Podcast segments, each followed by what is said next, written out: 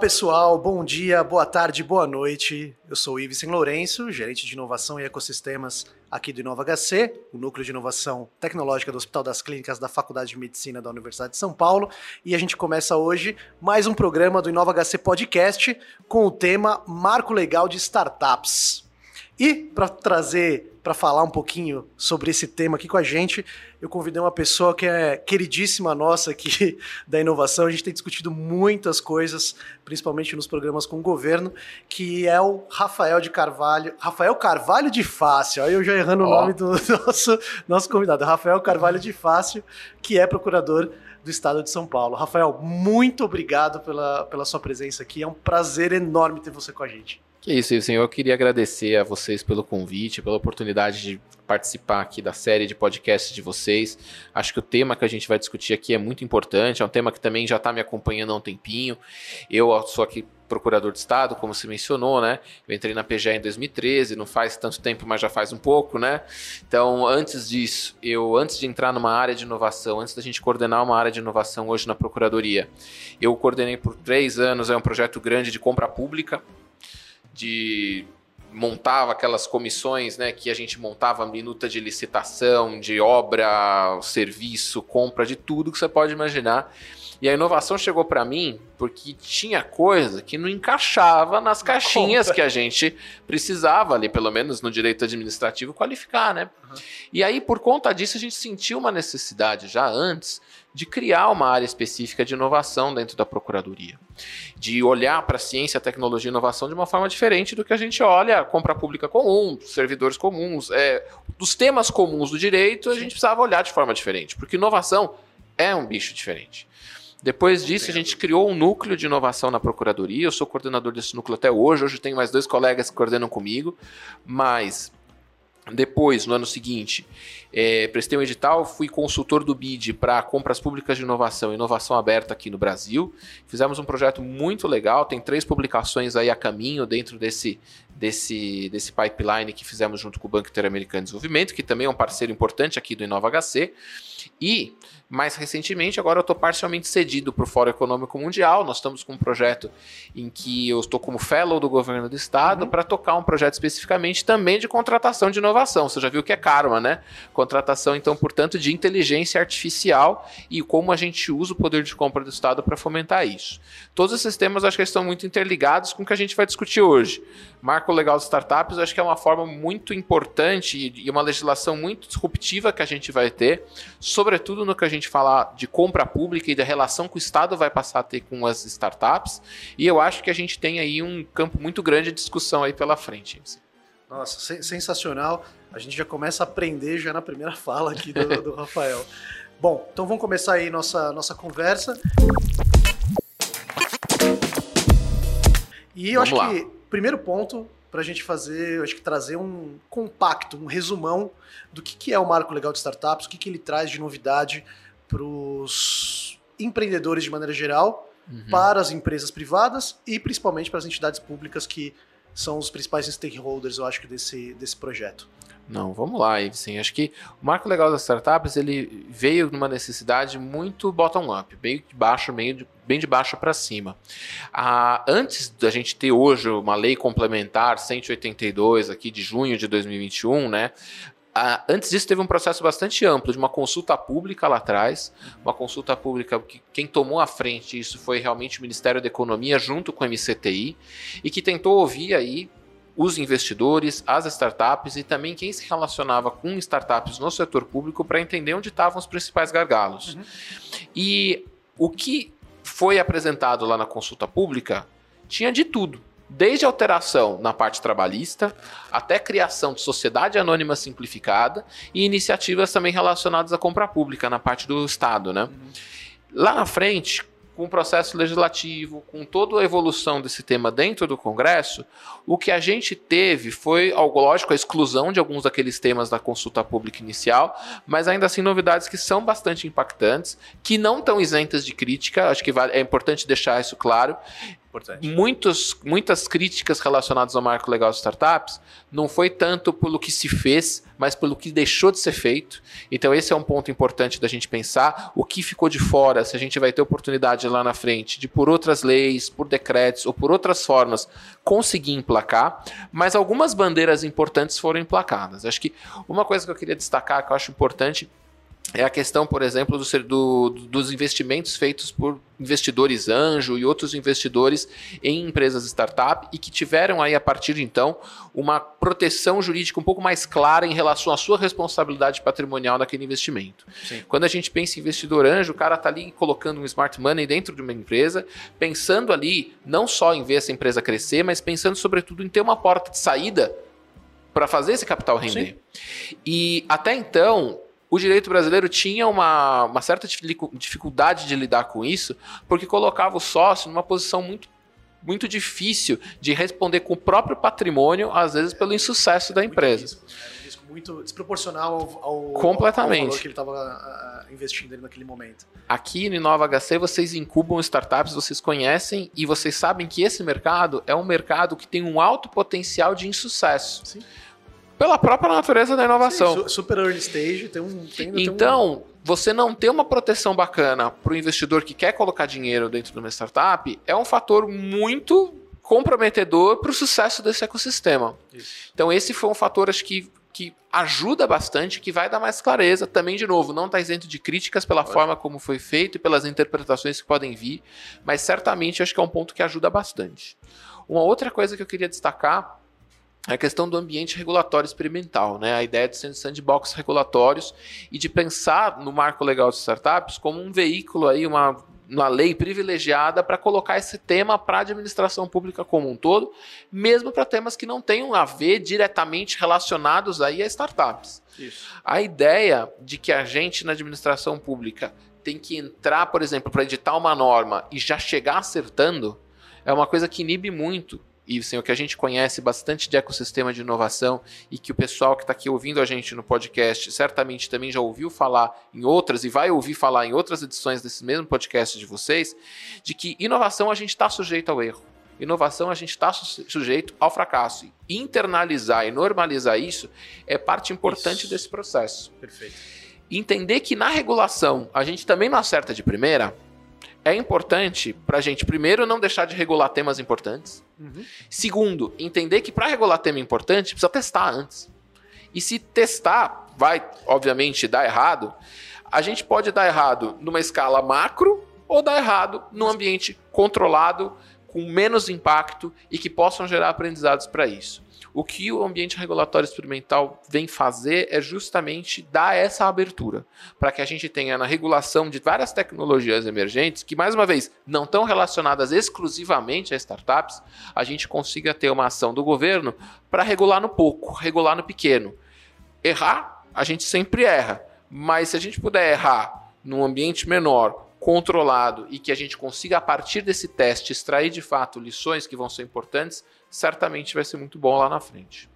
E por fim, eu acho que um ponto, a gente vai falar depois um pouco mais de compra pública, que eu acho que a gente tem novidades muito importantes nisso, mas eu queria só também, nesse apanhado geral, falar do próprio conceito de startup. O conceito de startup que foi colocado, acho que é artigo 4 da nossa lei nova, ele não é um conceito novo, não é o único conceito de startup no direito brasileiro. Agora a gente tem três.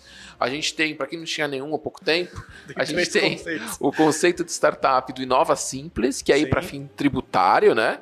Que não dialoga com o conceito de startups do marco legal, Isso. que é uma outra outra, outra ideia, é outra regulação aí de política pública, e temos um conceito de startup na nova lei de licitação, que depois a gente vai discutir, que não conversou com o marco legal, e aí criou mais um terceiro conceito que, de novo, não conversa bem com os demais. Esse contexto todo aí a gente depois vai ter oportunidade de falar um pouco mais para frente. Mas um ponto importante é a dificuldade de definir startup. Quando eu estava com o consultor Tem uma dificuldade só de lei, viu, Rafael? Exatamente. para qualquer pessoa do ecossistema, cada pessoa vai falar uma coisa sobre startup. Vai ter uma concepção diferente, certamente. E olha só que coisa indicativa. Por exemplo, quando eu estava como consultor do BID, eu fiz um trabalho interessante de diagnóstico de outros sistemas que podem ter lições para o Brasil. E a Índia é um exemplo muito legal de como se construiu um ecossistema de startup do zero Sim. num país subdesenvolvido e com problemas graves sociais que nem o nosso. E eles fizeram uma ação muito planejada, coordenada, fizeram um programa chamado Startup Índia. E dentro do Startup Índia tinha, obviamente, uma definição de startup. O programa é recente. E em cinco anos eles colocaram a Índia no terceiro maior ecossistema de startup do mundo, atrás dos Estados Unidos e China. Agora, eles fizeram isso com uma definição de startup fora de lei, que acho que a original é de 2016 e foi alterada em 17, em 18 e em 2019. Ou seja, várias alterações sucessivas e que mostram aí que eles tiveram que excluir requisito, aumentar prazo, descobrir que as startups não é só TI, tem muitos setores diferentes. Então, assim, essa dificuldade da gente encontrar um critério que vai ser um critério bom para a gente definir startup aqui no Brasil, certamente isso é uma coisa que a gente ainda vai continuar discutindo nos próximos anos. Assim como a Índia teve que alterar sem lei, aqui no Brasil a gente colocou na lei. É. Mas então, o, que, o, que, é interessante é talvez é trazer a, o aprendizado da própria Índia, né? De dizer, talvez se eu precisar trocar todo ano, pelo próprio aprendizado que eu vou tendo, é, é algo interessante de se, de se, trazer, né? De não chegar. É o que a gente está falando, do erro, de tentar, de tudo bem e ok, mas se a gente for evoluindo na, na concepção da startup, em algum momento a gente vai chegar na melhor definição é, que atende aos nossos, às é nossas é necessidades aí. dentro do, do, do nosso país, né? É isso aí. A ideia ali é a dificuldade e a facilidade de mudar esse conceito na Índia, até por conta do sistema ser bem diferente, eles fizeram isso com uma regulação mais simples, como se fosse aqui um Sim. decreto, uma instrução normativa. Aqui a gente colocou na lei o conceito. Vai precisar mudar? Pô, certeza, certeza que vai. Certamente. Não tenha dúvida. Certamente. Mas é, essa flexibilidade para a gente mudar não é um demérito. Reconhecer que teve um erro e que a gente tem que ampliar aumentar prazo, tirar requisito, é importante para a gente poder evoluir como política pública. O que a gente não pode é cristalizar esse conceito e o marco legal de startup se tornar uma lei inútil. Uma lei que vai ficar letra morta, como tantas outras que a gente tem. E aí, o que a gente dá aqui como boa notícia, né, Ibsen, se tornar daqui a alguns anos um, até uma piada de não ter conseguido obter o resultado que a gente esperava. Então, certamente aí vai ter muito pano para manga para discutir essa lei no futuro. E o que a gente não pode cair é no vício, que infelizmente a gente tem aqui no Brasil, de deixar a coisa como está e não permitir com que essa alteração se concretize. Não, ótimo. Ó, eu não vou, já vou fazer aqui um, um, viés, porque você já contou a sua história toda na compra pública, né? Foi. Então eu perguntar, talvez, qual é o marco do marco legal das startups, já é uma, uma resposta dada, né? que é, evidente, provavelmente. Para né? mim, certamente, eu acho que o que tem mais, assim, ou que tem um grande potencial, que a gente precisa falar mais, é, pelo menos para quem está dentro do Estado, pensando em se relacionar com startups, Sim. certamente acho que é a parte de compra pública do marco legal. Não, eu acho que isso é bem importante, a gente precisa tratar até, deixar isso até um pouquinho para o final para a gente poder fazer um, um, deep dive aí nesse, nesse, Boa. nesse novo modelo, porque eu acho que é um dos pontos importantes de tração para a startup é a participação do Estado. Então isso eu acho um, é uma coisa que a gente vai ter que discutir muito. Mas eu queria começar, para a gente discutir um pouquinho o marco legal, a gente já falou um pouquinho do sandbox regulatório, né, dos, é, desses, é, desses contextos, desses ambientes de como construir, é, talvez, leis, testar novos parâmetros regulatórios Sim. e etc. A gente sabe que tem uma, uma iniciativa acontecendo, não sei nem se terminou, mas que é uma, uma, iniciativa com a SUSEP, com a CVM, de marco regulatório, de, de sandbox regulatório. Acho que é para as fintechs, né? É para as fintechs e, e, e, e também de, de, de, seguros e etc. Acho que é alguma coisa que está tá rodando bem agora. Não, estou acompanhando, sendo bastante, bastante honesto, mas eu sei que, que, o, que o sandbox está rodando.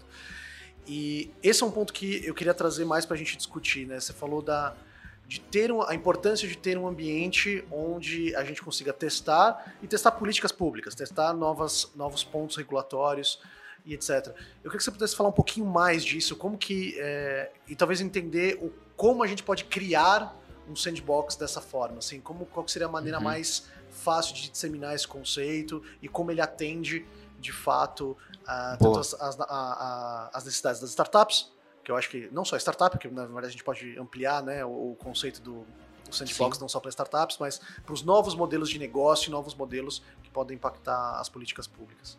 Excelente. Eu acho que isso fica claro, por exemplo, quando a gente traz alguns exemplos concretos. Assim. Queria trazer um exemplo aqui, por exemplo, da regulação de drones, que foi feita em Ruanda. Ruanda tem um história. caso muito bacana, acho que você já conhece, Conheço, já deve ter ouvido falar, mas eu tive agora a oportunidade de aproximar um pouco mais agora do pessoal que construiu isso pelo Fórum Econômico Mundial, né? E a, a, ideia é a seguinte, né? Ruanda é um país que teve muitas guerras civis, muitos conflitos armados, então eles têm uma dificuldade logística que é muito grande. Eles têm estradas que foram minadas, então assim, é, transportar coisas por terra, além de ser muito custoso, é perigoso e gera muitos problemas práticos lá para eles. Então, sobretudo pensando em transportar medicamento, alimentos, ou gêneros assim mais assim de primeira necessidade, eles pensaram, poxa, a gente poderia pensar então em usar e construir aí, portanto, uma regulação de uso de espaço aéreo para drones que façam entregas. Uhum. Não tem dúvida aí pensar todas as empresas grandes, Amazon, Magazine Luiza, todas essas empresas grandes, varejistas, atacadistas, têm muito interesse dentro desse mercado. E aí, como é que você constrói isso? Beleza, vamos usar o drone então para fazer a entrega. O drone não vai passar por cima de uma mina, não vai explodir o drone. Agora, como é que você constrói uma regulação de uso de espaço aéreo para drones que façam entregas? Então, isso foi, né, tem que ser, não tem como não ser, um processo grande, colaborativo, que você coloca setor público e privado na mesma mesa, discute para entender quais são os interesses envolvidos e constrói a partir de prática, a partir de casos então concretos, experiências que podem ajudar a você ter uma regulação é, amistosa para a tecnologia uhum. e ao mesmo tempo que considere tudo que o poder público, que o Estado considera importante para preservar a política pública. O resultado disso é que Ruanda, com esse apoio que teve do Fórum Econômico Mundial, com esses parceiros todos, tem uma regulação de drone que é um modelo para vários outros países, inclusive países mais desenvolvidos do que Ruanda. E eu acho que o ambiente regulatório experimental, quando a gente pensa em trazer isso aqui para o Brasil, assim, na prática, o que, que a gente está falando, ou muito provavelmente vai falar? Você já citou aí, por exemplo, CVM, e outras agências ou órgãos que tenham função de regulador dentro do mercado, que tem que definir por meio de atos próprios aí quais vão ser as regras desse ambiente regulatório experimental.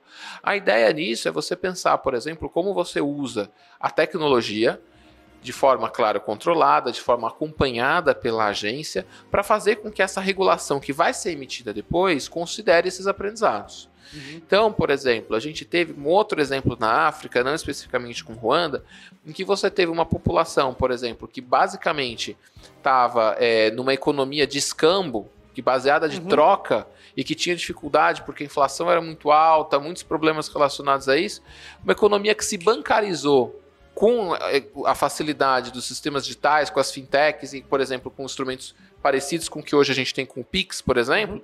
você teve uma uma troca abissal de uma economia de quase escambo para uma economia digital. Então, esse tipo de transformação é uma transformação que não é se faz por acaso. É uma transformação que precisa ser estudada e a ideia do ambiente regulatório experimental, do sandbox, justamente pensar na caixinha de areia, né? É de você pensar que a criança está brincando na caixinha de areia porque é um ambiente controlado, Isso. que os pais estão do lado controlando. A ideia dessa regulação feita no sandbox é parecida é algo que é acompanhado, controlado também de certa forma pela agência, sobretudo no âmbito de, de conseguir entender quais são os riscos que essa tecnologia pode trazer. É, drones que a gente citou aqui tem um, um tem, por exemplo, uma vertente preocupante de uso militar, que é uma coisa que tem que ser sempre considerada, né? E essa, esse acompanhamento baseado na experiência concreta gera uma regulação que qualitativamente é muito superior.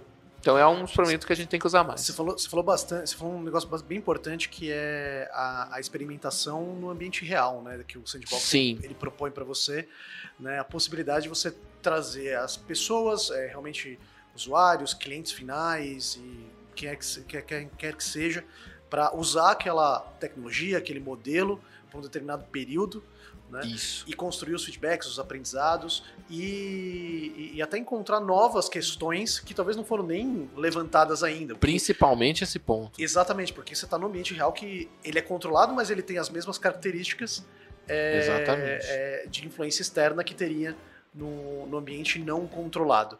Né? Eu acho isso que isso, isso que, é, que, é, que, é o, que, é o, que é o bacana da história. Eu fico triste só de ainda não ter ouvido Anvisa, ANS, ainda querer falar sobre esse tema Porque eu acho é. que as, é, esses pontos regulatórios em, em health techs, em saúde digital, é, eu sei que a Anvisa tem uma tem um arcabouço gigante aí de, de coisas que eles estão que eles estão discutindo a respeito da, da, do ponto de vista regulatório, né, de, é, de produtos digitais, terapias digitais e bom, vai, vai lá, vai, tudo que a gente está vendo aí que, tá, que cresceu nessa, nessa época do é. Covid e ainda não ter visto ainda nenhum tipo de movimentação me entristece um fica pouco. a provocação, né? É, fica a provocação. Mas de toda forma, é... não, você tem razão. Acho que isso vai partir muito também de uma iniciativa agora das próprias agências, né? Tem pouco esse caráter, né?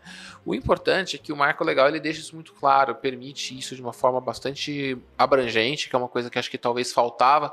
Acho até que não era uma coisa impossível, algo que a legislação não admitisse antes. Uhum. Mas explicitar que pode, às vezes é importante para você poder dá um passo a mais. Né? E, dá, e dá mais ferramentas, traz uh, frameworks que você pode construir e coloca todo mundo na mesma página. Eu acho que isso é importante. Tem, tem uma, uma pergunta, uma curiosidade. Será que a gente poderia criar um ambiente regulatório para, por exemplo, discutir, testar novos modelos de compra pública, por exemplo? Olha, existem países que têm agências reguladoras para a área de compra pública em que você, por exemplo, tem uma legislação mais singela, mais simples, e você tem muita normatização infralegal, muito decreto, instrução normativa dizendo qual que vai ser o procedimento que você vai usar. Uhum. Um exemplo bacana disso é o Chile. O Chile tem uma agência de compra, que é a Chile Compra, que tem uma lei de compra pública que tem 30 e poucos artigos. Uma lei super flexível, simples, bastante simples e que tem, claro, embaixo aí do braço da Chile Compra um arcabouço muito nada desprezível, como você falou da Anvisa, né? Um arcabouço bem grande de normas específicas para você comprar determinados produtos também. Dentro desse contexto, seria fácil você pensar numa sandbox, porque você tem uma autoridade que executa e regula, mais parecido com o modelo que a gente tem no Brasil de agência reguladora. Poderia pensar em sandbox para compra pública? Em tese, Poderia. Mas aqui no Brasil, pelo nosso modelo ser um pouco diferente, a gente não ter optado por uma regulação de compra pública feita por agência, mas uma regulação de compra pública que é feita por lei, lei detalhada, lei abrangente, lei minuciosa, como a gente tem na nova lei de licitações, por exemplo, um grande exemplo disso, eu acho mais improvável, apesar de não ser vedado, Sim. a gente ter modelos experimentais para contratação pública. Agora, Seria importante? Com certeza. Sobretudo para temas ou pontos que o Estado às vezes não sabe como regular. Sobretudo, o Estado às vezes não sabe como se comportar nem como cliente. E o ponto principal, Ibsen, que a gente vê isso, é o que a gente chama de economia de plataforma. Uhum. Como o Estado vai, por exemplo, agir quando ele é usuário, ou seus servidores são usuários de Uber, como o Estado age, por exemplo, com vários outros mercados, por exemplo, aqueles e-marketplaces que vários países têm adotado, como Reino Unido e Índia, Sim. em que você tem toda uma regulação de plataforma que você poderia com certeza fazer de forma muito mais eficaz usando o instrumento do sandbox. Aqui no Brasil, nossa opção foi um pouco diferente, mais improvável, mas é legal a gente olhar para muitos países que têm regulações experimentais na área de compra e que poderiam servir, aí, portanto, de exemplo para o Brasil. Não, muito bom. Bom, acho que aí a gente falou um pouquinho aqui de sandbox.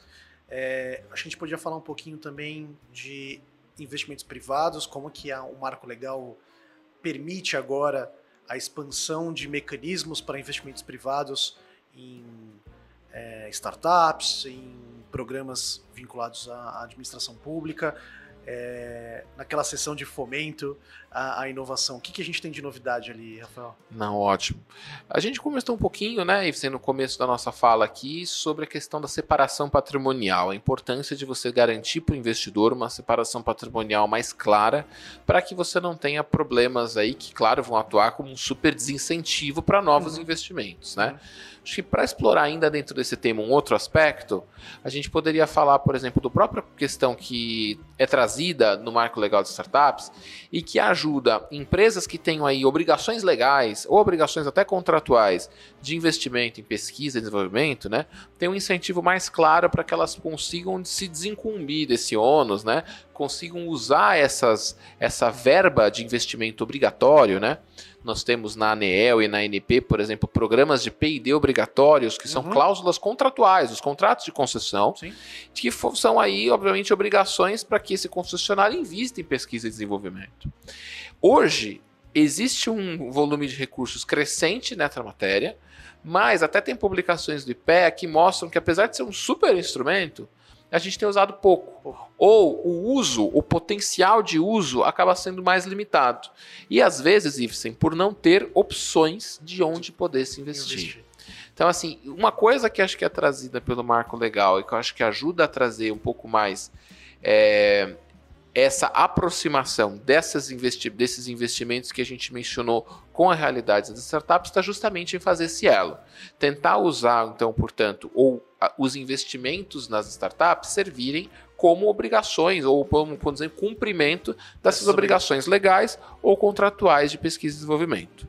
O problema, e talvez ainda fique um pouco abstrato para a gente ainda nesse momento, em que a gente não tem uma regulamentação desse marco legal, e assim, é saber como isso vai se dar na prática. Isso. Quem conhece um pouco esse mercado sabe que seja a ANEL, seja a ANP, tem uma governança própria interna para saber se aquele investimento que a concessionária qualificou como pesquisa e desenvolvimento, de fato é um investimento em P&D. Então, a gente ainda fica um pouco dependente de saber como isso vai vir tratado no regulamento e como também que cada agência, sobretudo cada, é, cada segmento aí, temos também uma obrigação importante, por exemplo, de pesquisa e desenvolvimento na lei do bem, né, como contrapartida aí a, a uhum. benefícios fiscais, né, incentivos tributários que nós temos, como que isso vai funcionar na prática ainda é algo que a gente não conhece bem ou não sabemos ainda dizer.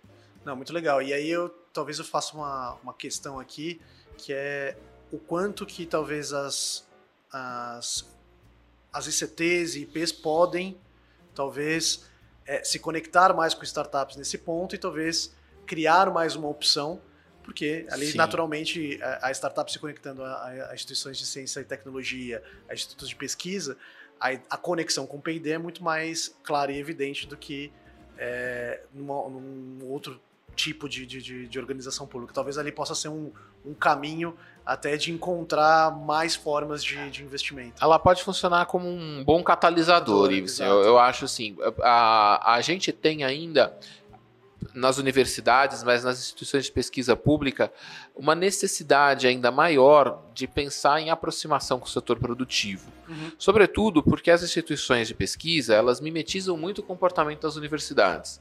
E que por muito tempo, sobretudo em alguns campos, você tinha uma limitação muito clara entre uma pesquisa mais pura, mais básica uhum. e que muitas vezes era criticada por uma falta assim até de aplicação, não isso. só de pesquisa aplicada, mas indo além disso, de pensar de fato ter uma simbiose maior de aproximar a pesquisa com o setor produtivo. E a startup é a empresa, é a empresa que está ali, obviamente, é, ainda nascendo, né, ainda com um estágio inferior aí de maturidade e desenvolvimento, mas é uma empresa que precisa ter balanço e fechar a conta no final do mês. É um modelo de negócio que precisa gerar retorno, dinheiro.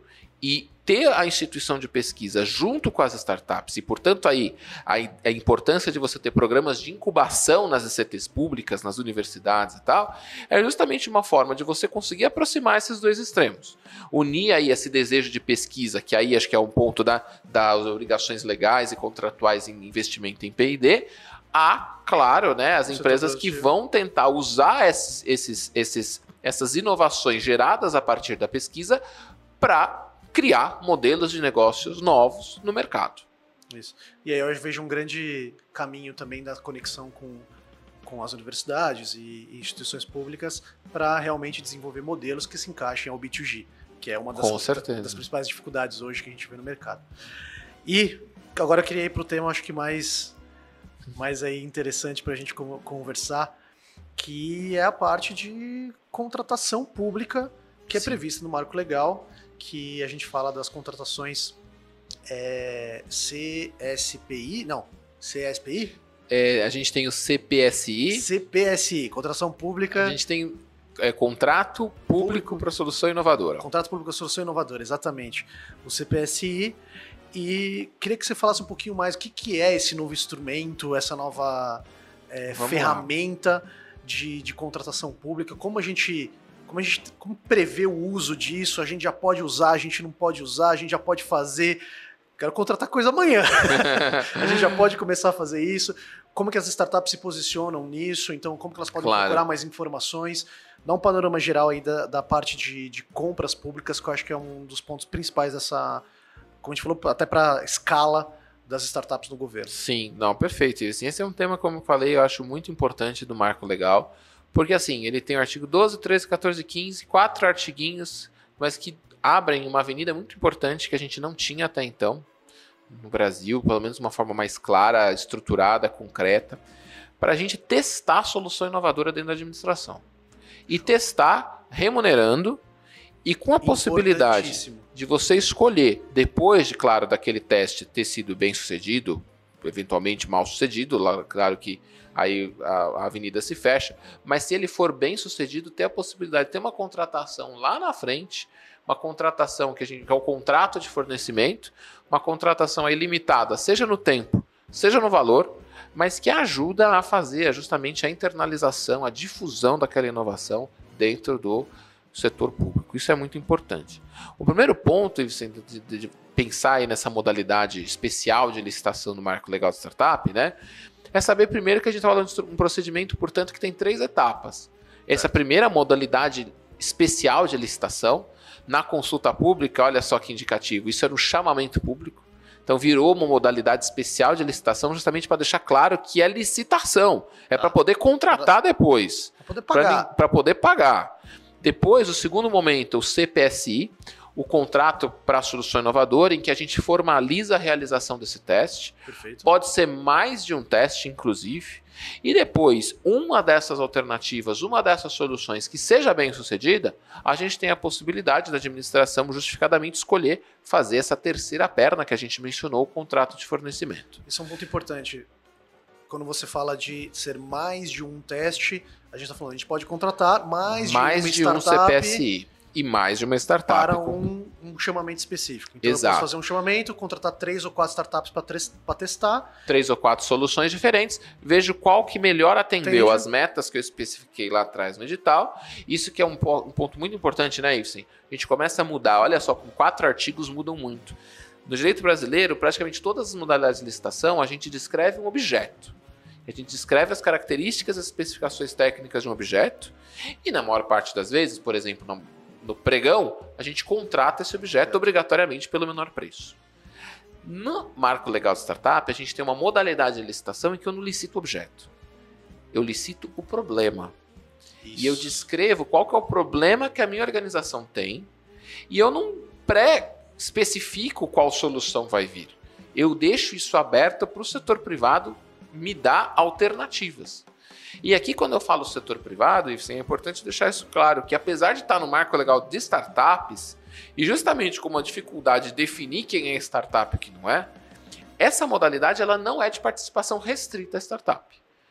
A lei foi feita, e a gente vai ver muitas pistas, né? Pensando, claro, em privilegiar a realidade das empresas nascentes, isso não tem dúvida. Perfeito. Mas na participação, tá lá de forma muito clara, pessoas físicas ou jurídicas, isoladamente ou em consórcio. É claro que a lei é feita pensando em estimular a participação de startup. Mas aqui já é um ponto que a gente pode depois questionar, sobretudo depois que a gente vê a aplicação, se a gente vai ter realmente pequenas empresas, empresas que se qualifiquem no que a gente vai chamar mais propriamente de startup, ou se a gente vai ter empresas grandes aí, na verdade, competindo e fazendo, talvez até de uma forma um pouco desigual, uma competição com esse mercado. É algo que a gente precisa ver lá na frente. Mas o importante disso tudo é que agora a gente tem, seja com a empresa grande, seja com a pequena, e grandes e pequenas, aí um debate fantástico econômico do Schumpeter. Empresa grande e empresa pequena têm funções diferentes, mas ambas são importantes Isso. dentro do processo de inovação. Independentemente disso, acho que o marco legal, sendo aberto, ele consegue capturar as duas realidades. Perfeito. Se de um lado eu permito a participação de todo mundo, de outro, ter o prazo limitado e, sobretudo, os valores mais módicos fazem com que a gente tenha aí uma certa restrição aí natural ou que po- pode se tornar aí mais concreta a empresas de menor porte. Perfeito. Isso só a prática vai poder mostrar para gente. Mas ter esse procedimento que é em três fases, em que a gente tem um privilégio do problema sobre o objeto, em que a gente abre a porta da ino- da inovação aberta de fato na administração, é muito importante, porque aí de fato a gente tem agora um caminho sólido para poder contratar de forma clara para nenhum administrativista poder botar defeito no campo uhum. do direito, de você poder fazer a formalização de uma solução que você já testou e validou na administração pública. A gente está falando então, primeiro passo, chamamento público. É, que agora virou modalidade, modalidade especial de licitação. Era, era o chamamento, chamamento público, público modalidade especial de licitação, onde eu é, é, descrevo o problema e com base na, problem, na problemática que eu trago, eu consigo captar é, possíveis soluções eu escolho essas possíveis soluções e aí eu consigo fazer um, um, um contrato público de solução, solução inovadora, inovadora, CPSI, que eu faço, posso fazer com mais de uma solução. Isso. Isso roda por períodos de 12 mais. Isso, aí a vigência do CPSI vai ser limitada, pode ser 12 meses prorrogáveis por mais 12, 12 mais 12, 24. E meses, o valor total? Então, dois anos, com valor total de 1,6 milhão. Perfeito. Por, por ano ou por contrato? Por contrato. Por contrato. Valor de 1,6 milhão por contrato, o valor máximo aí que a gente pode chegar dentro do, do, do CPSI. Perfeito. E aí é rodado toda essa atividade de avaliação e de construção e desenvolvimento com, da solução. E aí a gente chega para terceira fase, que é a fase da. Do contrato compra. de fornecimento, exatamente. Isso. Que aí a gente está falando do contrato de fornecimento direto com a empresa. Com a mesma empresa que fez o teste. Isso. Algo que, para quem acompanhou o procedimento de inovação aberta, como PitGov, PitSabesp, tudo, sabe que a gente às vezes fazia uma seleção, testava a solução na administração pública e depois não conseguia ter um elo para contratar aquela solução Isso. que eu validei, que eu testei, que eu até construí a quatro mãos. Agora a gente tem uma, um caminho formal para isso. E no contrato de fornecimento, justamente por testar aí 3, 4, 5 CPSIs o edital, uhum. que vai me dizer quantos testes eu vou ter. E aí, depois disso, escolher qual que melhor me atende, eu tenho a contratação de fornecimento, que também é uma contratação limitada aí no tempo e também limitada no valor, com a mesma empresa que testou a solução que atendeu as metas lá do edital. Esse contrato vai ser um contrato de 24 meses mais 24 meses, então um total aí de 48 meses, e um contrato que aí vai poder chegar até 8 milhões no contrato de fornecimento. E aí você vai me perguntar, e depois dos 8 milhões? E se os 8 milhões não forem suficientes? Ou e se os 48 meses não forem suficientes para implantar essa solução? Se alguma dessas variáveis não fechar a conta, a gente vai ter que partir para um procedimento de licitação comum. O, o, que a gente tem aqui, portanto, note bem, é uma contratação limitada. Sim. Ela não resolve, ou às vezes ela não vai resolver o problema da administração pública. E aqui tem uma crítica, né? Pô, quem que disse então que 12 meses, 48, ou esse 1,6 milhão no CPSI e esses 8 milhões no contrato de fornecimento são aí adaptáveis para health tech, govtechs, agrotechs, edutechs e todo mundo? Mercados completamente diferentes. diferentes. Exatamente. Provavelmente, o que a gente vai ter é um cobertor sobrando para alguns segmentos, por exemplo, a maior parte aí pensando para TI, uhum. que 8 milhões dá para fazer relativamente pra, bastante pra, coisa. Para varejo, para Adtex, para Martex, tudo, tudo essa, é, talvez 24 meses é mais do que suficiente para. Agora, quando a gente olha para a Health Tech, quando você for olhar, por exemplo, para o caso aqui nosso do HC de HealthX, provavelmente isso vai ser bastante insuficiente ou limitado. Então, resumo da ópera. Esses valores podem ser grandes limitadores e a gente só vai saber isso a partir da experiência. Legal. Pode ser que a gente acabe tendo um marco legal de startups que seja muito usado em um segmento ou outro. Uhum. Pode ser que a gente tenha um marco que seja muito usado em vários segmentos, que é esse que a gente espera e gostaria Sim. de ter. E pode ser assim, que a gente tenha um marco legal de startup que se torne letra morta, que é o que a gente não quer e que a gente não pode deixar que aconteça. Então aí eu acho que o, o principal é isso. Se esses valores, se o conceito de startup ou se algum outro parâmetro foi colocado pela lei não está atendendo, é importante que o ecossistema se mobilize para tentar pressionar o Congresso para uma mudança legislativa. Se fosse decreto, ia ser mais fácil. Se fosse instrução normativa, ia ser mais fácil, mas é lei. Então, se o, o, importante é não deixar ver a letra morta e providenciar as alterações que forem necessárias. E aí você falou uma coisa importante, a gente só vai saber isso quando a gente começar a usar. Exatamente. E essa eu acho que é uma, uma das questões. A gente já pode usar?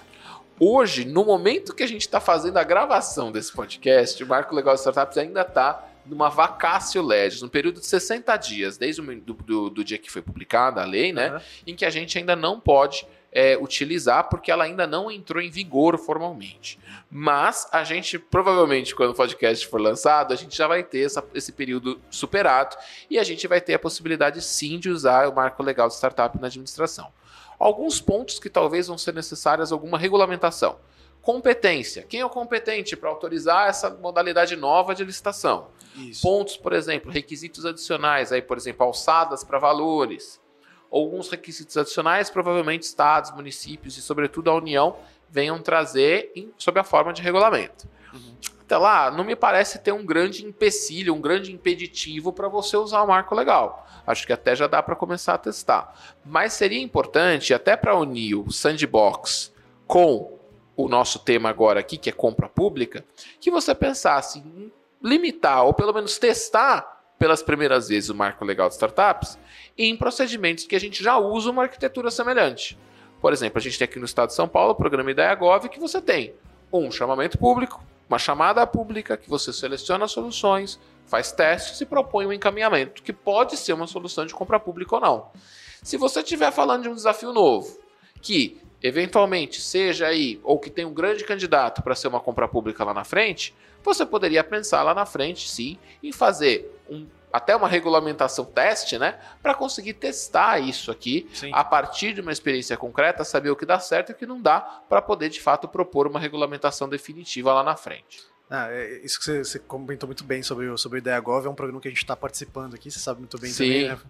E está sendo extremamente, assim, está abrindo grandes portas, acho que principalmente para as startups, eu tô, tô entendendo que elas estão super contentes, esse é o pelo menos o feedback que a gente tem, tem tido dessas startups, eu acho que é isso, é emular, né?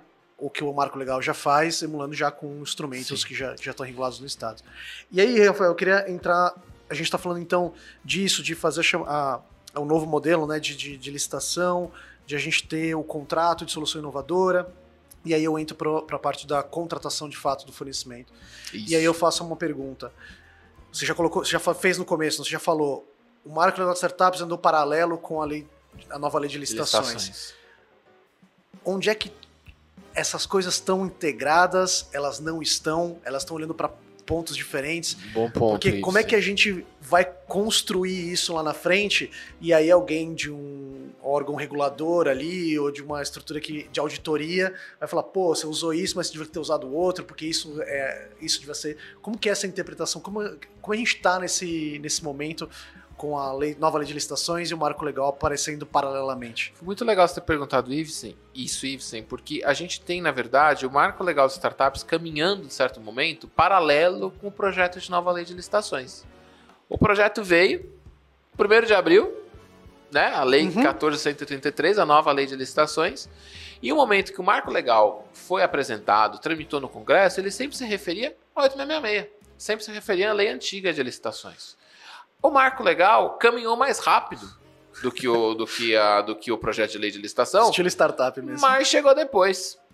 Né? E aí o que aconteceu? Você teve aí um, um período de ato em que você tem algumas remissões do próprio marco legal de startups que são feitas 866 e alguns pontos que não conversam. Vou te dar um exemplo muito claro. Olha só, a nova lei de licitações falou de startup, a gente já comentou uhum. aqui. E falou de startup no procedimento de manifestação de interesse.